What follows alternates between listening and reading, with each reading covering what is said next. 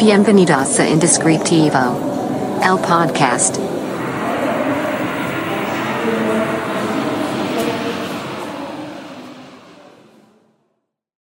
Hola, bienvenidos a este nuevo episodio de su podcast Indescriptivo.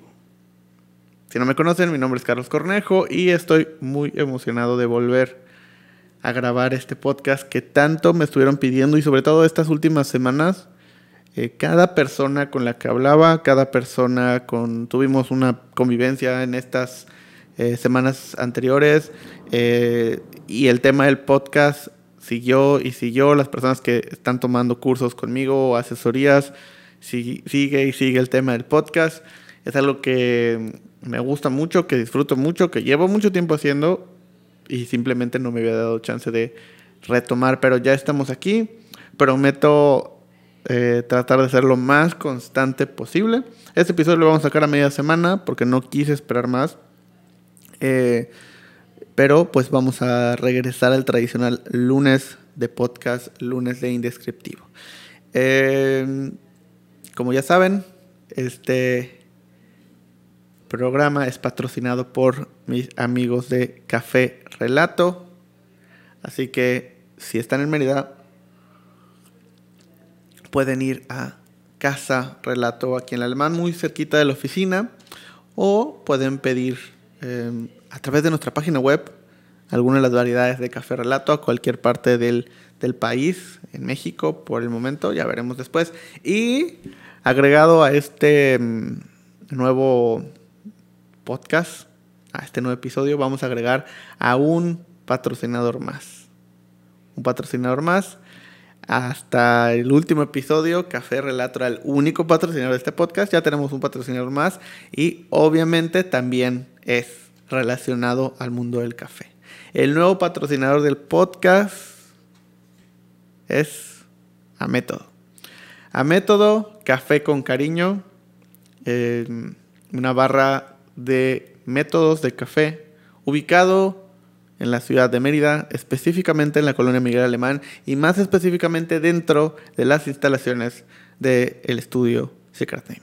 Así que si estás en Mérida, de visita, vives aquí o lo que quieras, puedes visitar a Método viernes, sábado y domingo de 6 a 10.30 de la noche a probar cualquiera de los métodos. Fin del comercial. Les prometo que los próximos episodios no va a ser tan largo el comercial, pero bueno, ya tenemos dos patrocinadores por el momento. Eh, y por supuesto van a poder probar café relato en Amétodo y muchos otros cafés también. Pero bueno, eh, quise empezar este nuevo episodio con un tema que ha estado muy, muy presente también en las últimas semanas, meses. Tan presente ha estado en mis conversaciones. Como ustedes saben, y si no, les platico, eh, además del tema de Secret Name y el estudio y los cursos y todo, eh, también tengo este sistema de asesorías personales. Básicamente una videollamada, eh, en ocasiones incluso para algunas personas también es presencial, pero la mayoría de las veces es por videollamada, donde tocamos diferentes temas. ¿no? De hecho, les voy a dejar el enlace, si quieren tomar alguna asesoría también les voy a dejar el enlace en la descripción. Eh, pero en las asesorías que han ha habido varias esta semana, o sea, y en las semanas anteriores, he tenido muchas as- asesorías y, me, da mucho gusto porque pues me permite ayudar a otras personas. Pero uno de los temas más importantes y que se ha repetido más es el tema del, eh, del cobro al cliente. Y no específicamente, de hecho, ya tenemos un episodio hablando de cómo cobrar y de que no tengas miedo ni pena y cobrar no te hace mala persona. Si no han visto ese episodio, se los recomiendo. Se los voy a dejar también. Eh, pero más específicamente al tema de las negociaciones eh, en el sentido de es que me piden que mi precio sea más barato, o es que eh, se les hace muy caro, o es que me comparan con otro, o es que incluso me han traído la cotización de otro estudio, de otra agencia, de otro fotógrafo, de otro negocio, de otro producto, porque las asesorías no solo son para, para el área creativa, es para cualquier negocio. Entonces, eh, este tema de es que el valor del trabajo se lo da el cliente, se lo da la agencia, quién le da valor a lo que estoy haciendo, es el punto importante. Así que este episodio se va a tratar sobre cómo hacer que a tu cliente no le importe el precio. Así que si están listos, si han tenido este problema o simplemente están interesados en platicar un rato, quédense a escuchar este episodio. Pero bueno, vamos a comenzar con este tema. Como les decía, algo importante a entender, creo que el primer punto, y esto lo hemos hablado en otros episodios, en otros podcasts eh, y en varias ocasiones, en live, etcétera, etcétera, el tema del valor a, tu trabajo, a tu producto, a tu servicio, a lo que hagas. En la medida de tú le das valor, tú, es tu trabajo lograr que tu producto, que tu servicio, que tu empresa, que tú mismo tengas un valor. Eh, pero también hay ciertos pues, puntos importantes, como por ejemplo, obviamente, justo tenía una plática eh, el día de hoy con una persona que había tomado un curso conmigo. Eh, y me decía, es que voy a tener por primera vez mi cliente de, naming con esta metodología nueva y estoy muy emocionada. Y, yo le dije, bueno, qué bueno, ¿no? Pero me decía, pero no sé cómo cobrarle. O sea, porque no quiero em, pues verme como esas personas que pues de repente, por ejemplo, en el área gráfica, ¿no? De que es que eh, pues no están a, la par con todos y están cobrando muy poco y cobran 500 pesos por un logo y entonces eso demerita mi trabajo y el de los demás. O sea, me, decía, o sea, no quiero ser esa persona. O sea, si no, no me gustan esas personas en el tema de, del diseño, no quiero ser esa persona en el mundo del de, eh, naming, ¿no? No quiero ser el naming creator que haga eso. Y entonces yo les decía, bueno, primero, primero que nada, eh, sí, o sea, aquí está de hecho, le dije, te voy a mandar una cotización, como yo la hago, una cotización promedio, aquí está, con todo lo que incluye, tal cual la cotización con el cliente. Te puedes basar de eso, lo puedes copiar si quieres, no importa. Ese es el punto. Pero algo importante a entender aquí es, no está mal que alguien cobre 500 pesos por un logo. No está mal que alguien cobre 5 mil pesos, 50 mil pesos, 5 mil dólares, 500 mil pesos. No importa. ¿Por qué? Porque siempre, uno, siempre va a haber alguien que cobre más que tú y siempre va a haber alguien que cobre menos que tú. Y todos, todos en algún punto fuimos la persona que cobró 500 pesos. Y si no, y si tuvimos la fortuna de no empezar cobrando 500 pesos por un trabajo, eh, o sea, con mayor razón tenemos que generar esa empatía con las personas que no han encontrado la manera de vender mejor su trabajo, no han encontrado la manera de conseguir eh, pues personas que paguen más o incluso personas que tengan necesidades mayores o que confíen en esa persona para esas necesidades mayores y poderle cobrar más. Pero en algún punto todos fuimos y todos empezamos, eh, eh, o la gran mayoría empezamos cobrando poco. Y, al final del día eso pues no, no, no tendría por qué afectarle, es el flujo normal. Para mí, alguien que cobra 10 pesos por algo que yo hago y cobro 100, no representa un problema. ¿Por qué? Porque muy seguramente el que cobra 10 pesos, pues ofrece un servicio diferente al mío, tal vez más básico, tal vez no tiene tanta experiencia, tal vez necesita apoyarse de más personas, tal vez el proceso que conlleva su trabajo es diferente, toma menos tiempo, no tiene un portafolio, tal vez es muy bueno, pero no tiene un gran portafolio, entonces que alguien confíe en él es difícil, entonces para hacerse un portafolio pues va a cobrar barato. es normal, está bien. Pero entonces lo que yo ofrezco por 100 pesos, eh, tiene que valer esos 100 pesos. Y es ahí donde hablo de cómo nosotros le damos valor a nuestro trabajo. O sea, nosotros tenemos que entregar algo que parezca de 200 y cobrar 100. Y luego algo que parezca de 400 y cobrar 200. Y así. Entonces, alguien que vende algo de 10 pesos se tendría que preocupar porque se vea como de 20 o de 50. Pero hoy vale 10 pesos. Ahora, vamos, entonces, con este contexto, nos vamos a la otra parte. El decir, bueno, es que eso provoca que la gente crea que un logo, que un nombre cuesta 500 pesos y por eso cuando llegan con nosotros, que ya llevamos años, que ya tenemos un estudio, que ya tenemos personas rentas, etcétera, etcétera, etcétera, que no podemos cobrar 500 pesos, pues no lo quieren pagar porque sienten que estamos, que nos están pagando de más, ¿no? O empiezan a negociar el precio, porque entienden un poco el valor de, bueno, no es lo mismo contratar una agencia, contratar un estudio, alguien que ya ganó premios, eh, que ya tiene un prestigio, que ya trabajó con cierta marca, no lo sé, a una persona que pues no tenemos todavía ningún contexto más lo que esa persona nos está diciendo o sea, entienden ese punto los clientes, pero aún así la brecha es tan grande entre 500 pesos y 50 mil pesos que dicen, pues no, vamos a negociarlo, ¿no? Eh, entonces, ¿cómo combatir esa parte? El decir, bueno, sí, todos fuimos los que cobraron 500 pesos, pero el que cobre 500 pesos, alguien me sigue afectando. Bueno, si el punto aquí es hacer que el cliente no le importe el precio, es un trabajo difícil, sí, no es fácil. Es un trabajo que conlleva constancia y es un trabajo que en algún punto puede llegar a ser cansado. Pero si lo haces correctamente, si lo llevas a cabo de manera constante, sobre todo en los primeros meses, a la larga va a ser muchísimo más efectivo que tratar de combatir a ese tipo de personas o ese tipo de profesionales que están cobrando menos que tú, ¿no? ¿A qué me refiero? Entendemos que las personas compran por dos motivos. Por precio, por producto, por ubicación, o sea, por, por cosas totalmente ligadas a lo que están obteniendo. O sea, me queda cerca, eh, es más barato, eh, es una recomendación personal, o sea, cosas que están ligadas al producto o al servicio que yo ofrezco. Ese es uno de los motivos, ¿no? Y el otro de los motivos es la marca.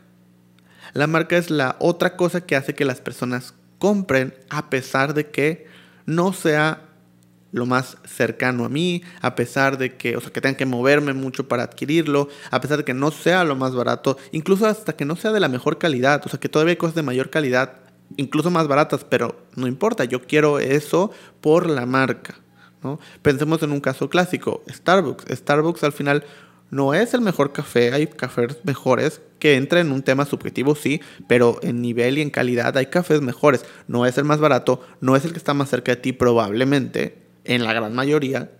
Sin embargo, queremos ir por la marca, por supuesto. ¿no? Hay cafés mejores, hay cafés más baratos, hay cafés más cerca. Pero vamos por la marca. Si nos vamos al otro lado completamente, nos vamos, no sé, pensemos en una marca de agua, la que ustedes quieran. Eh, todas nos ofrecen prácticamente lo mismo. Hay algunas que es que menos sodio, es que alcalina, es que... Pero básicamente la entendemos como casi lo mismo. Y la mayoría de las personas las vemos casi igual. Si tú entras a una tienda, a un Oxxo, a, a una tienda departamental y vas a comprar una botella de agua, entre una y otra no hay gran diferencia. Y normalmente te vas a ir por la que tiene un costo menor. Y ese costo menor a veces son centavos. Entonces al final ahí estamos comprando totalmente por el, por el producto. Y en Starbucks estamos comprando totalmente por la marca. Entonces, ¿esto qué nos enseña? Y aquí empezamos a hacer toda esa burbuja. Nos enseña que si estamos compitiendo por precio y que si lo que nos está diciendo el cliente es está muy caro o hay quien me cobra más barato, oye, no le puedes bajar el precio, oye, estamos cayendo para esa persona, para ese cliente, en el rango de lo relacionado al producto o al servicio cuando lo que nosotros queremos es caer en el rango de amo la marca, quiero trabajar con la marca o con las personas o quiero ser parte de esa comunidad. Es ahí donde entonces podemos diferenciar dónde estamos parados. Justo hoy ponía dentro de esta dinámica que hacemos casi diario eh, en las preguntas de, Instagram, las historias, eh, hacía una pregunta muy puntual orientada a este capítulo. Y yo, les preguntaba, ¿tú crees que alguien compraría una playera con el logo de tu marca? O sea, ¿tú crees que alguien diría, voy a comprar esa playera con el logo de esa marca? Porque ahí va más allá de si me interesa el producto o no. probablemente nadie va a comprar una playera con el logo de Bonafont, es pura. Probablemente nadie. Por el contrario, probablemente si Starbucks saca playeras, chamarras, gorras, la gente las va a comprar. Esa es ahí la diferencia. Entonces, haz un análisis interno de, tu negocio, de tu marca, de lo que crees que alguien ajeno a ti, conocidos, familiares, amigos, comprarían una playera con el logo, que únicamente tenga el logo de tu marca. ¿O no? Si tu respuesta es no, probablemente lo que tienes que hacer es enfocarte en que tu marca tenga mucho más valor. Empezar a hablar más de quién eres en lugar de estar hablando tanto de qué es lo que haces. Porque el hablar de qué es lo que haces en tus redes sociales, en eventos, en tu página web, o sea, el decir qué, haces, qué haces, hago esto, vendo esto, eh, este es mi proceso, esto es lo que hago, esto es... Todo eso le suma al valor de producto o servicio. Y el hablar de quién eres, en qué crees, qué piensas, qué estás buscando, hacia dónde vas, cómo ves el mundo y por qué crees tú que lo que haces aporta. Eso le suma a la marca. Entonces la gente conecta con esa forma de pensar, con esa forma de hacer las cosas, no con lo que vendes, sino con la manera, la manera en la que piensas. Y ese es el punto. Entonces, si tú crees que la gente no compraría una playera con tu logo, enfócate en hablar más de quién eres, para que literalmente se pongan la camiseta de tu marca. Es el punto principal en todo esto. Y entonces, ¿qué va a suceder? La gente va a llegar contigo porque quiere trabajar contigo independientemente de lo que cueste. Incluso va a ahorrar para poder trabajar contigo. Y ese es uno de los puntos clave. La primera vez que alguien me dijo, me encantaría trabajar contigo, pero estoy ahorrando el dinero para hacerlo, es donde sabía que estábamos haciendo bien las cosas. Y por supuesto que en ese momento fue un, no te preocupes, qué presupuesto tienes y con gusto podemos trabajar. Porque ese es el cliente que quiero independientemente si puede pagar mi tarifa completa o no. Ese tipo de cliente que me deja crear, que está 100% convencido con lo que yo pienso y veo como empresa, como marca, es el cliente que quiero. Porque también del otro lado llegan y personas que necesitan, específicamente hablando de nosotros, de Secret Name, llegan, necesito un nombre. Ok, ¿cuánto cuesta? Tanto, perfecto, aquí está. Oye, lo necesito más rápido. Ok, cuesta tanto más, perfecto, aquí está. Esas personas lo único que están buscando es una solución. Y quien le dé la solución mejor o que crea mejor, va a estar ahí. No nos está contratando por ser nosotros, no nos está contratando por la marca, no nos está contratando por lo que creemos, porque nos está contratando para que le solucionemos un problema. Y está bien, nos ayuda a poder decirle a la otra persona que no le alcanza, hazlo, está bien, no pasa nada, págame lo que puedas. O incluso no me pagues, está bien. ¿Por qué? Porque ese cliente es el que sí quiero, porque ese cliente es el que me ayuda a crecer, porque ese cliente es el que suma a mi marca y el otro es el que me ayuda a mantener el negocio. Si tenemos ese balance, cada vez más vas a lograr clientes que no se van a fijar en tu precio. Se van a fijar en ti, en tu trabajo y en tu manera de pensar. Y van a ahorrar para poder pagarte lo que tú les quieras cobrar. Ese es el punto clave. Entonces, hacer que al cliente no le importe el precio tiene que ver con cómo alimentas tu marca, cómo hablas de quién eres. Esto no quiere decir que vas a dejar de decir lo que vendes, pues no. Pero si tuviéramos que, si son igual de estructurados que yo y necesitan un porcentaje, yo te diría, 70% del tiempo vas a hablar de quién eres y el 30% del tiempo vas a hablar de qué es lo que haces en ese porcentaje.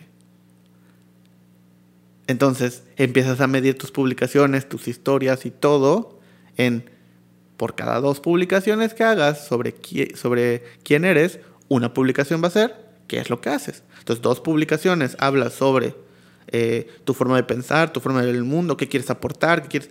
Dos publicaciones. Y luego la tercera es, mira, y hacemos esto. Este es mi portafolio. Esto es lo que vendo. Y luego dos publicaciones. Y así. 70% de tu página web va a hablar de quién eres y 30% de tu página web va a hablar de qué haces. En el orden que tú quieras. Pero ese es el punto clave para lograr que los clientes cada vez menos se enfoquen en tu precio, cada vez menos te pidan pruebas de tu trabajo, cada vez menos lleguen con dudas. Así que esta es la enseñanza de este nuevo episodio del podcast. Pero como sabes, esta es una conversación entre los dos. Así que quiero que nos platiques qué piensas, qué te ha pasado y los voy a estar leyendo eh, en los comentarios de YouTube. En la parte de Instagram también está abierta en los mensajes, el correo electrónico donde tú quieras. Muchas gracias por escuchar o ver este podcast y nos vemos la próxima semana con un nuevo episodio. Hasta luego. Esto fue Indescriptivo. El podcast.